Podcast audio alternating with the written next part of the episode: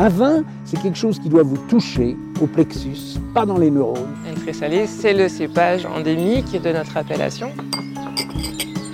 Les gens font du vin pour gagner des ronds, hein. moi je fais du vin parce que ça me plaît, parce que j'ai envie de faire du bon vin. La terre d'ici, ça s'appelle du pouding. Aujourd'hui, la biodynamie est une recette, euh, un drapeau. En fait, c'est une démarche. Mediavino Pro, le podcast vin qui va plus loin.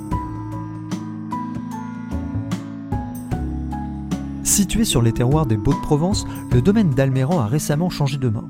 Un changement qui s'est également traduit par l'arrivée d'un nouveau régisseur, Ludovic Assement. Un régisseur qui bénéficie d'un environnement exceptionnel puisque les vignes dont il a la responsabilité sont toutes situées au cœur d'une forêt. Domaine d'Alméran, l'agroforesterie par nature.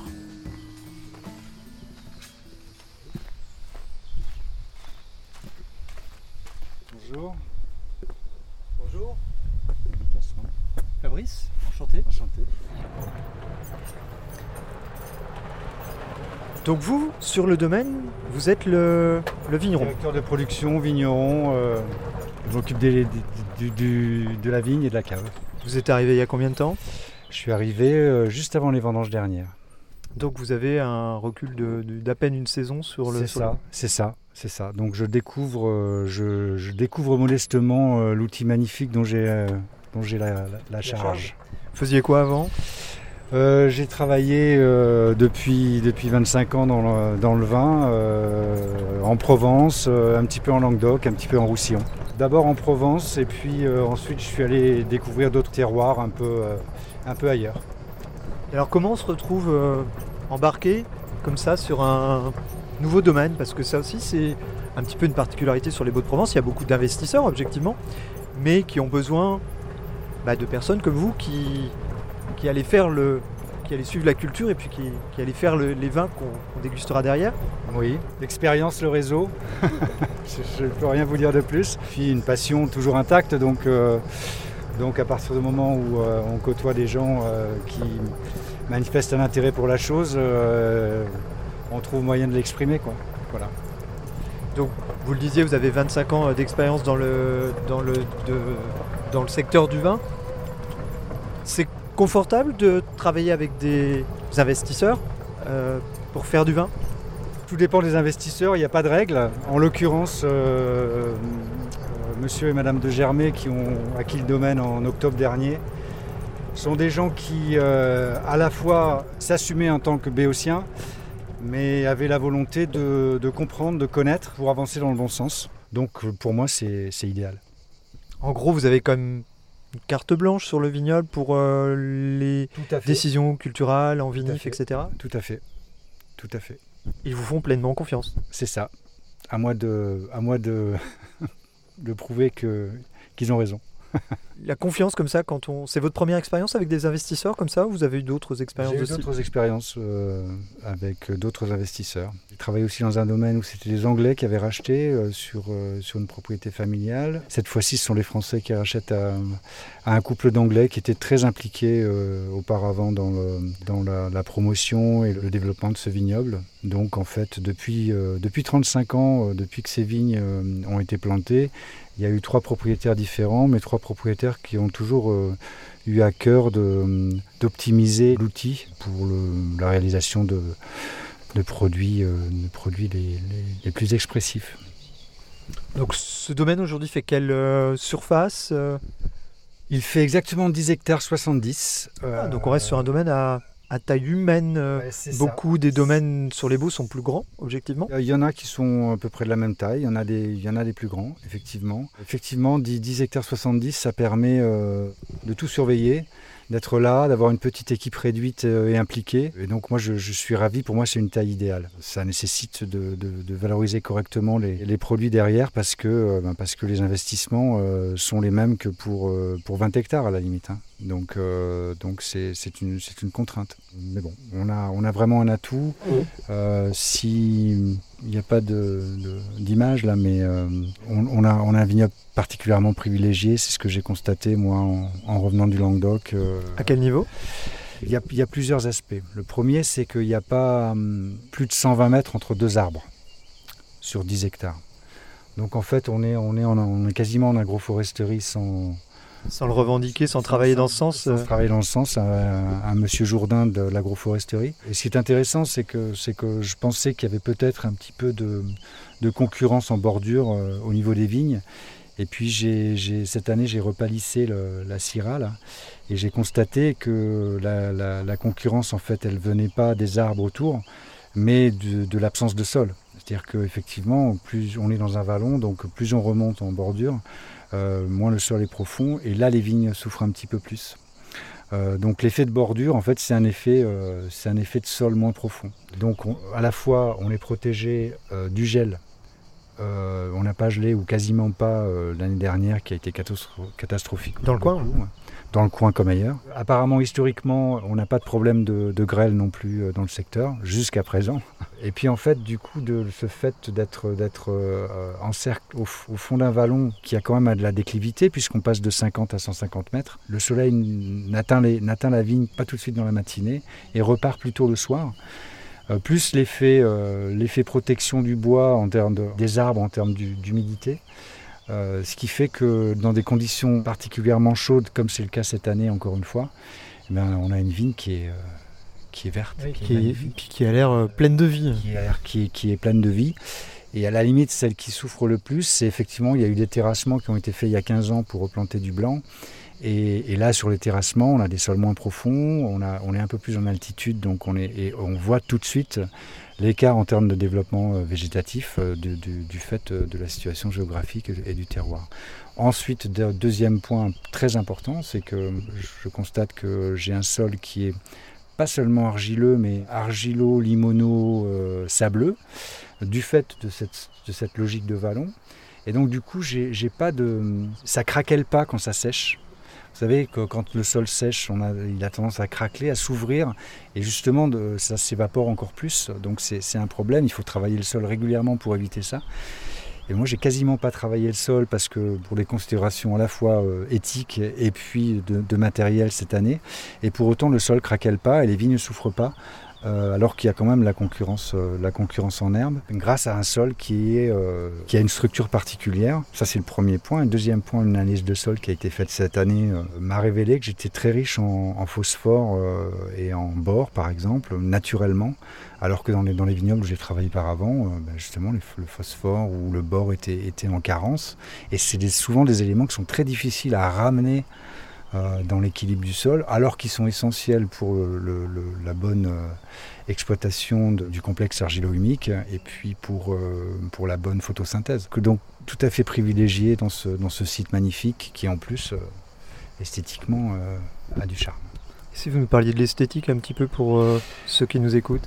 Eh bien, on vient de, on vient d'installer une, euh, une goutte qui est une œuvre d'art d'une artiste euh, belge pour euh, qui va devenir notre, euh, qui, notre, notre emblème, qui, qui va doré- dorénavant habiller nos étiquettes.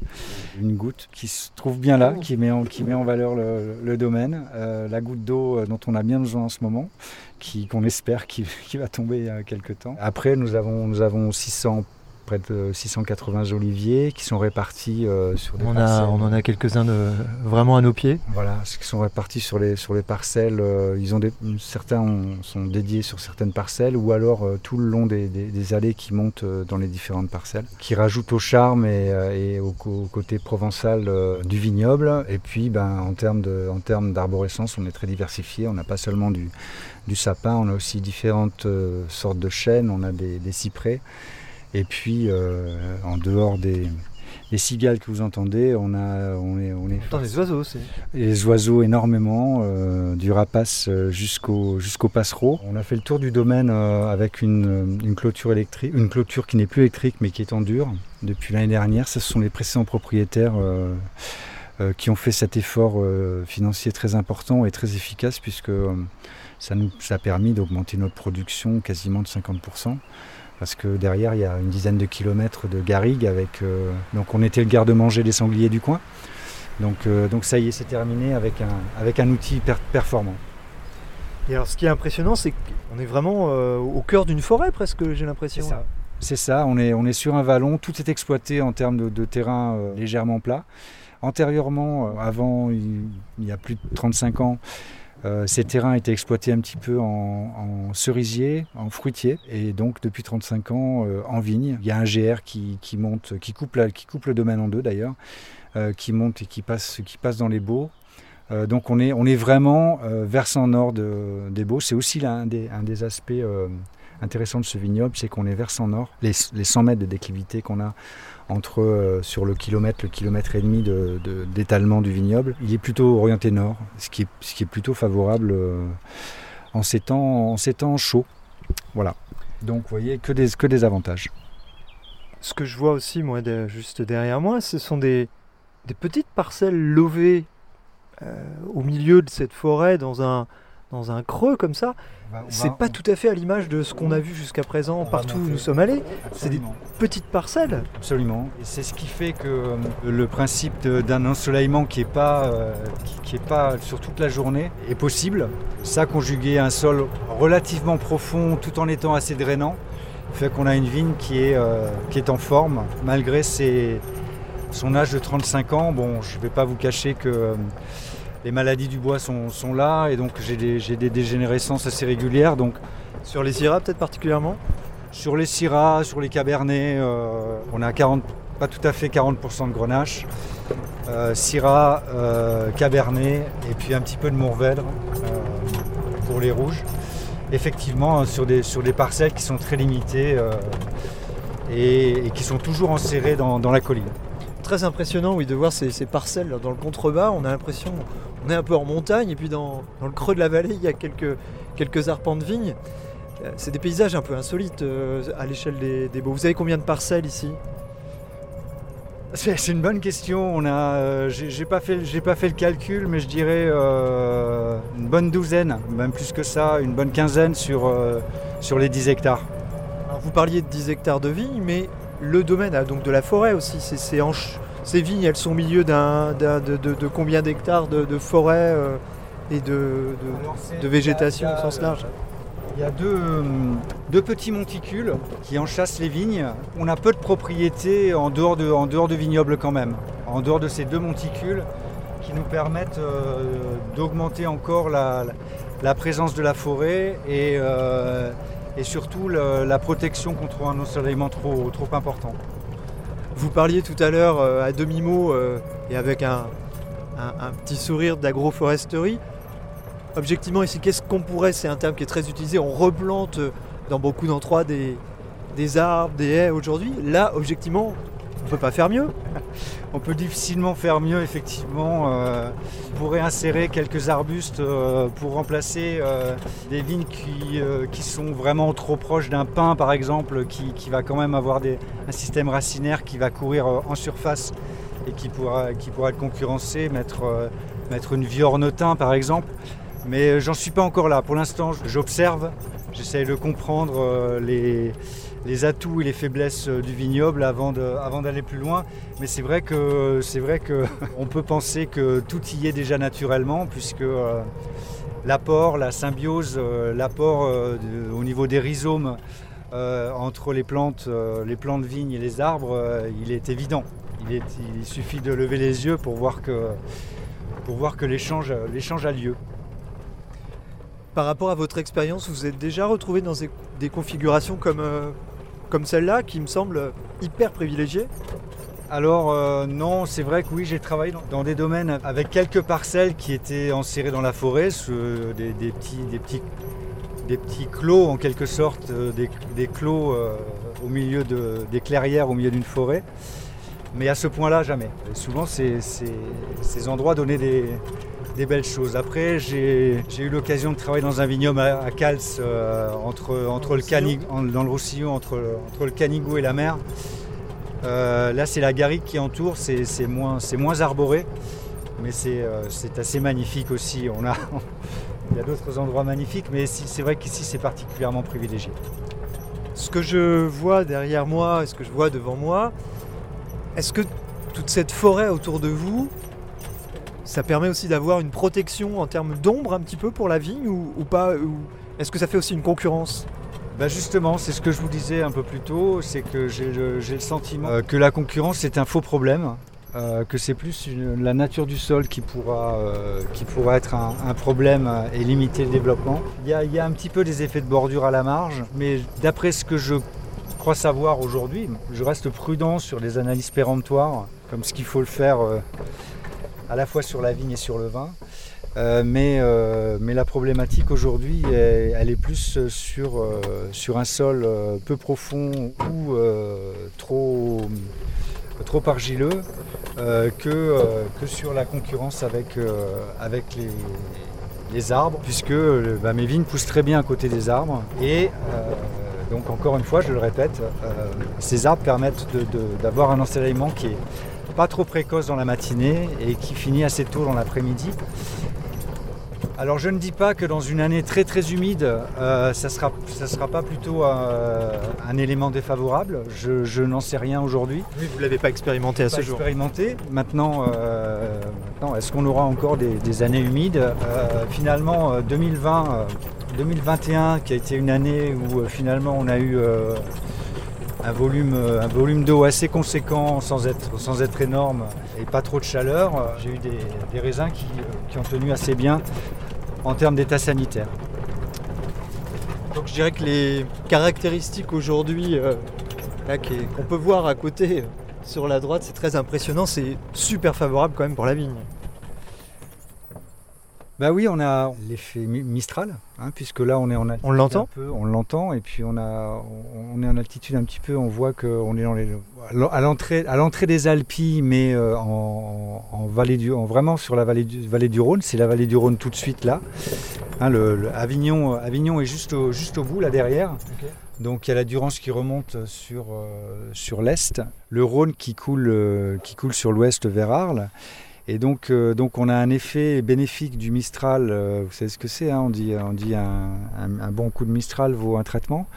Donc euh, c'est pour ça que même dans une année humide, grâce à ce Mistral, je pense qu'on est, on est, on est même privilégié à ce niveau-là. Je, je préserve le sol, euh, je préserve euh, si possible un enherbement pour, euh, pour éviter, puisqu'on a quand même des terres qui sont des, des- des parcelles qui sont quelquefois avec une, une certaine déclivité, éviter les, les phénomènes d'érosion.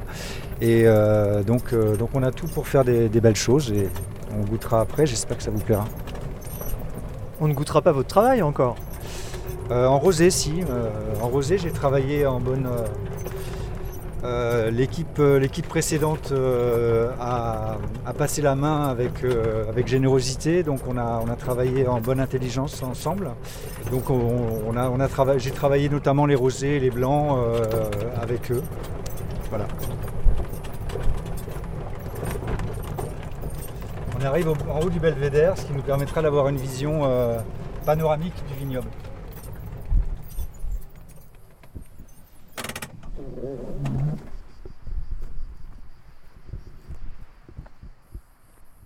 Très impressionnant. Voilà, donc une parcelle de Mourvèdre, euh, une parcelle de Mourvèdre euh, assez jeune qui a, été, qui a été plantée il y a 15 ans. Euh, et puis de l'autre côté, nos, nos grenaches qui ont, qui ont 35 ans aujourd'hui.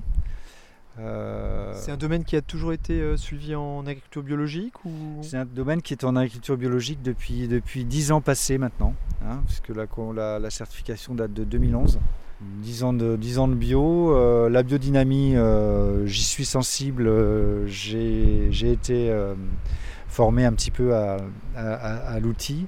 Aujourd'hui, j'observe mon vignoble pour, pour progresser, pour le comprendre. Et la biodynamie viendra dans un deuxième temps. il faut du temps pour se faire la main sur un vignoble comme ça pour l'appréhender, j'imagine? Bah oui, tout à fait, tout à fait. On... On en sait, mais on en sait. Donc, euh, donc euh, on, voilà, on progresse tous les jours.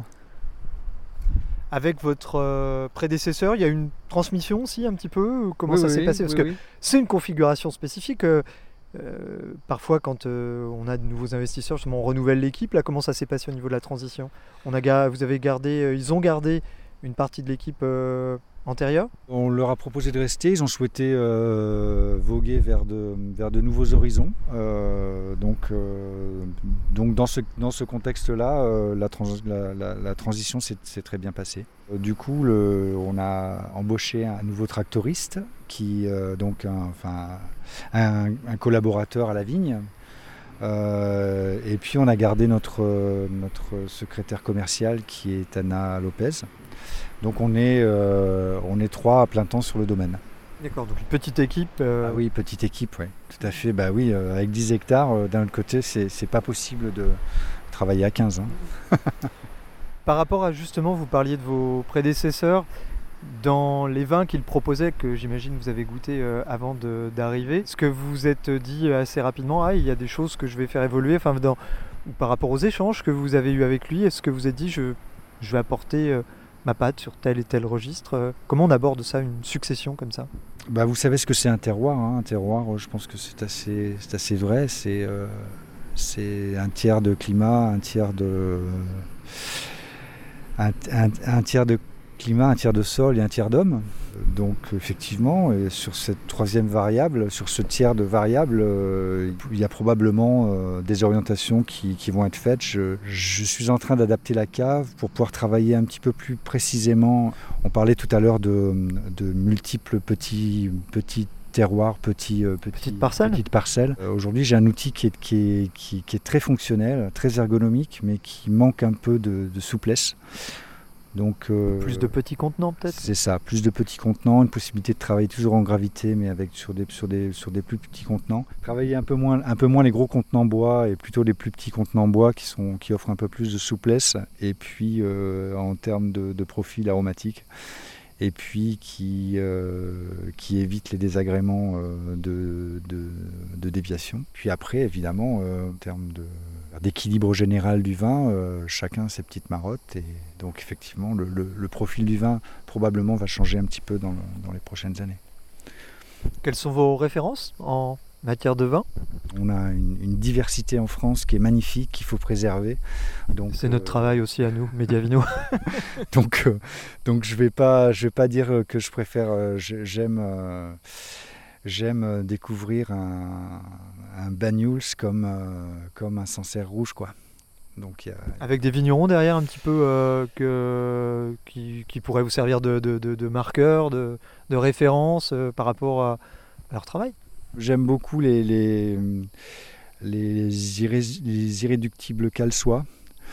Euh, puisque donc j'ai travaillé un peu à Calche et il y a quelques, quelques personnes qui travaillent avec un très bon esprit, de l'enthousiasme, de la bonne humeur et qui font des choses avec le cœur et qui sont magnifiques. Euh, c'est vrai que le, terroir, euh, le, terroir du Roussillon a cet avantage d'avoir une diversité euh, de sols qui permet d'avoir d'avoir une, complexité, une complexité au niveau des vins qui est assez remarquable. J'ai travaillé en, terrasse du Larzac, j'ai trouvé qu'il y avait de, très jolis jeunes producteurs. J'ai travaillé au domaine des Kézergues, qui est un domaine qui travaillait peu, peu la bouteille jusqu'à ce, qu'on, jusqu'à ce que, ce que les, les précédents propriétaires enfin les, nouveaux propriétaires achètent, donc euh, donc euh, donc c'est tout à construire. J'ai aussi côtoyé un joli milieu viticole assez jeune et assez enthousiaste du Larzac, ça c'était plaisant.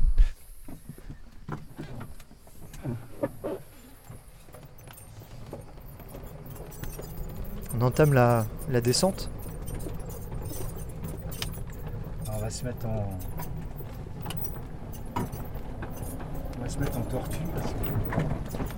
Et alors, comment se passent les, échanges et je dirais la, relation que vous entretenez avec les, propriétaires de Dalméran Eh bien, les propriétaires sont, euh, sont assez impliqués parce que, euh, comme vous l'avez compris, euh, ce petit joyau, on s'y attache. Donc, donc, ils sont assez impliqués pour pour me seconder, euh, valider mes, choix techniques.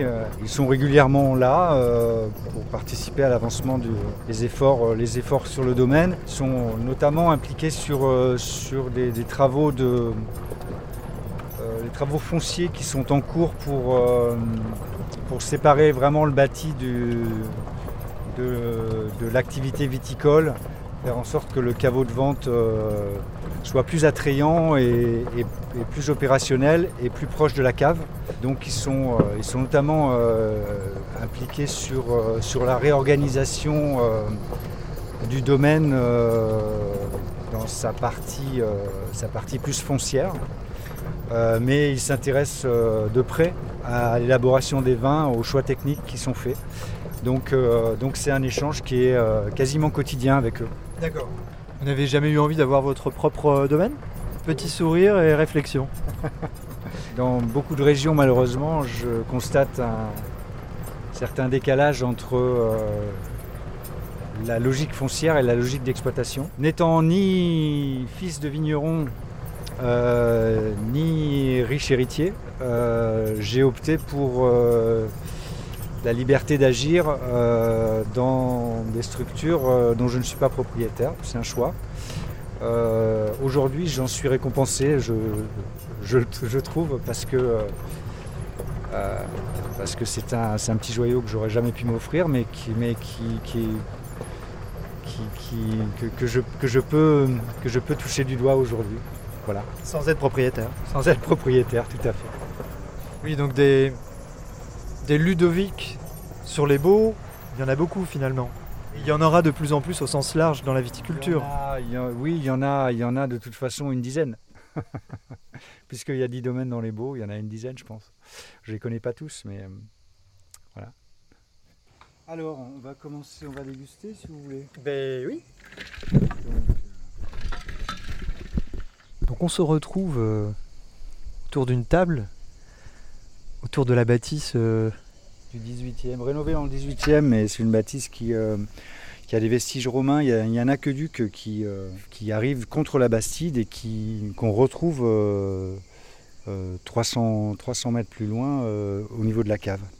J'ai cru voir de l'eau ici. C'est pas rare il, y a le, ici il y a le canal, euh, il y a le canal euh, des Alpilles qui passe, euh, qui passe dans la propriété, qui est géré collectivement, un arrosage tous les 15 jours, et qui, bon, on est, vraiment sur un terroir différent, mais on est tout près vraiment de la vallée du Rhône.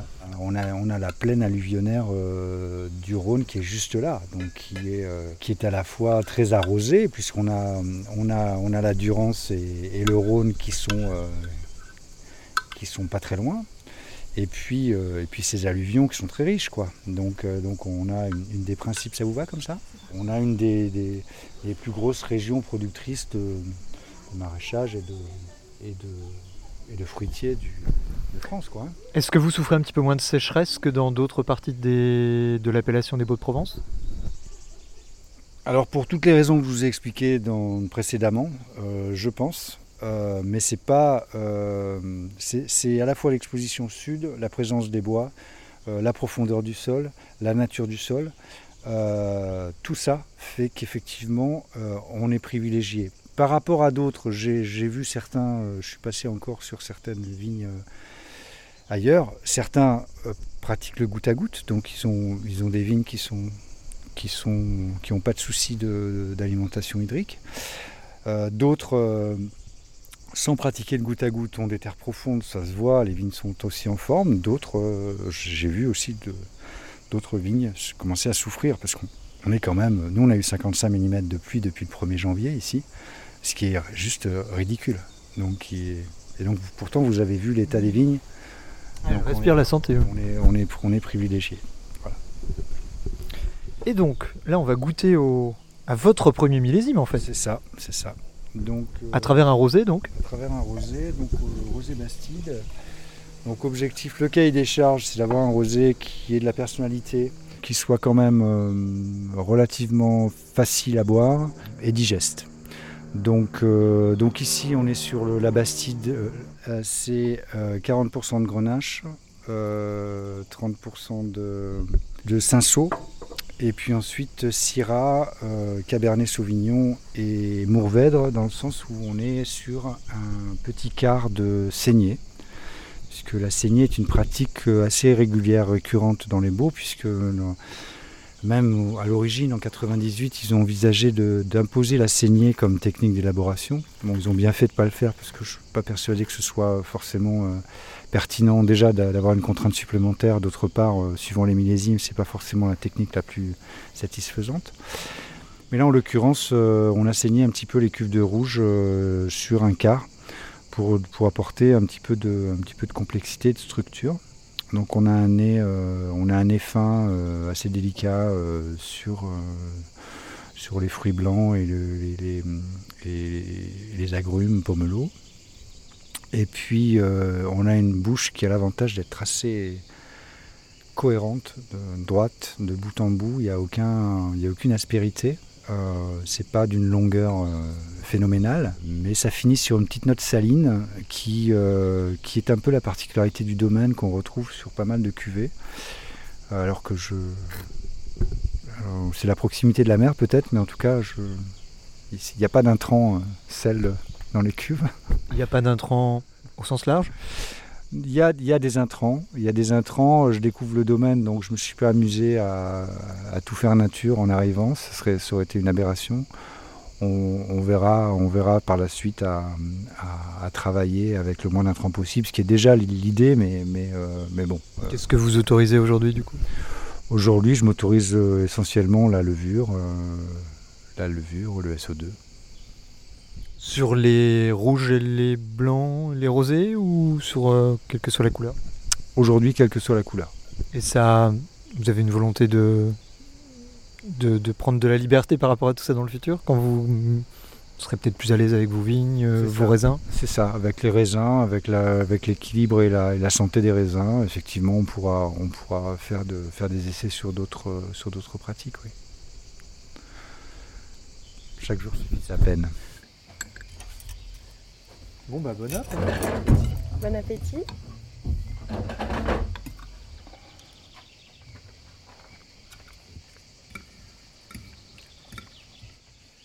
On va goûter le château.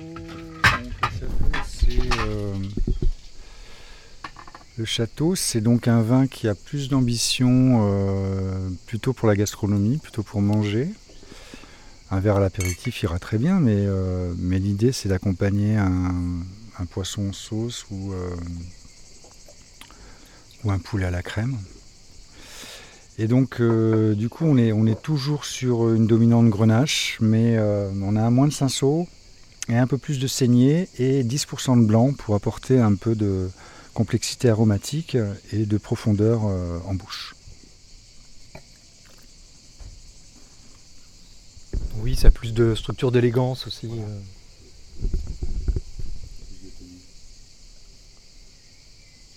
Et donc pour les rouges, par contre, il faudra qu'on revienne Parce qu'ils sont en élevage aujourd'hui. Oui, oui, ils sont en élevage. Euh, ils sont en élevage. Euh, on a, il y a eu quelques soucis donc sur les millésimes récents parce que le sanglier mangeait tout. Donc donc on n'a pas beaucoup de 19, on a, on a un peu plus de, 2020, mais bon. Euh. Et donc par contre en 2021, on a, je crois, explosé les compteurs. Euh. On est à 35 hecto-hectares, on a explosé les compteurs de, Dalmeran parce que euh, parce que c'était clôturé quoi. La clôture étant efficace, on fait rentrer les chasseurs une fois par an pour tuer les, deux perdus à l'intérieur. Donc effectivement, le 21 est en élevage. on aura on aura assez peu de bois, euh, de, bois neuf, parce que je vais monter, euh, euh, progressivement, le, renouveler le, parc de, barriques. Mais en fait, on a commencé cette année à, vinifier un petit peu une partie du blanc en barrique. Et ensuite, ces barriques passent en élevage en rouge après.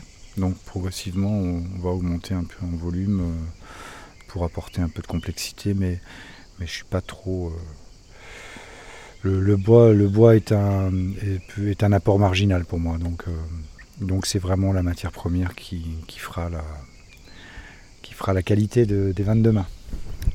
Trois cuvées, vous proposerez trois cuvées euh, à l'avenir sur les rouges? C'est en chantier. On n'en saura pas plus. Il faut garder une part de mystère, c'est ça? Il y a ça, et puis, il y a un réel mystère. C'est pas décidé pour vous non plus. Non, non, effectivement. encore une fois, c'est lié à cette logique où on veut essayer d'être un petit peu plus précis sur, euh, sur les, maturités et, le parcellaire. Et euh, une fois qu'on aura maîtrisé choses, euh, ben, on, les mettra, on les mettra au profit du dégustateur. On revient dans combien de temps pour goûter vos rouges à Dalméran ah, Laissez-nous laissez deux ans. Rendez-vous est pris donc en 2024. C'est ça. Ça marche. Merci de votre accueil, euh, Ludovic. Avec plaisir. Euh, on a passé un très bon moment, on a fait un très beau voyage dans, dans le vignoble dont vous avez la responsabilité aujourd'hui. Et ouais, on a vraiment envie de goûter votre travail dans, dans quelques années.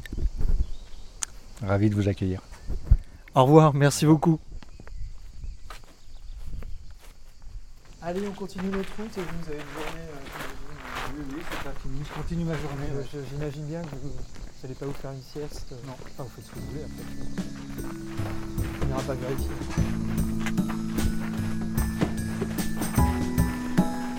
Merci Ludovic. Avec plaisir. Au revoir. À une prochaine. Plaisir. Au revoir.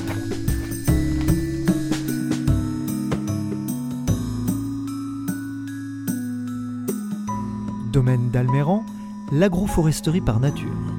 C'était un reportage de Fabrice Tessier, mixage Mike Kubo. Ce podcast est disponible à la réécoute sur les plateformes Spotify, Deezer et Apple Podcast.